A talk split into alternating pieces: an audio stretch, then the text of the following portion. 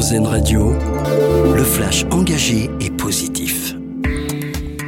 Une proposition de loi pour lutter contre les discriminations. Elle est examinée aujourd'hui en première lecture par les députés.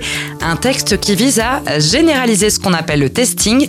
Cette pratique consiste par exemple à envoyer deux CV similaires en changeant juste le prénom ou l'adresse du candidat. Le testing serait réalisé par un service dédié sous la tutelle du Premier ministre. Il faut ouvrir la possibilité aux maires d'interdire la location en courte durée des logements. C'est la principale piste proposée par l'ONG Oxfam pour lutter contre la pénurie de logements. Elle publie un rapport sur la question aujourd'hui. L'ONG propose également de supprimer la réduction d'impôts pour les propriétaires de meublés touristiques, la fameuse niche Airbnb. De l'eau sans chlore, c'est ce que vont tester 5000 canois dès l'an prochain. Suez va progressivement baisser le recours au chlore à l'aide de réacteurs ultraviolets sur les usines de production. Des réacteurs qui vont permettre de désinfecter l'eau et d'en retirer les bactéries. Conséquence, cette eau sans goût de chlore devrait avoir une qualité exceptionnelle. Si les tests sont concluants, le dispositif pourrait être étendu.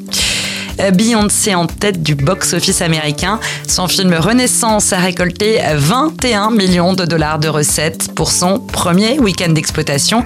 Le film est réalisé et produit par l'artiste elle-même.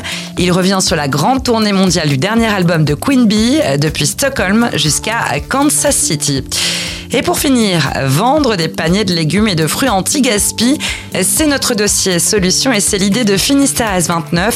Cette coopérative lutte contre le gaspillage en récupérant chez les producteurs les fruits et légumes qui n'entrent pas dans les standards de la grande distribution. Par exemple, un panier anti-gaspi coûte 5,99€.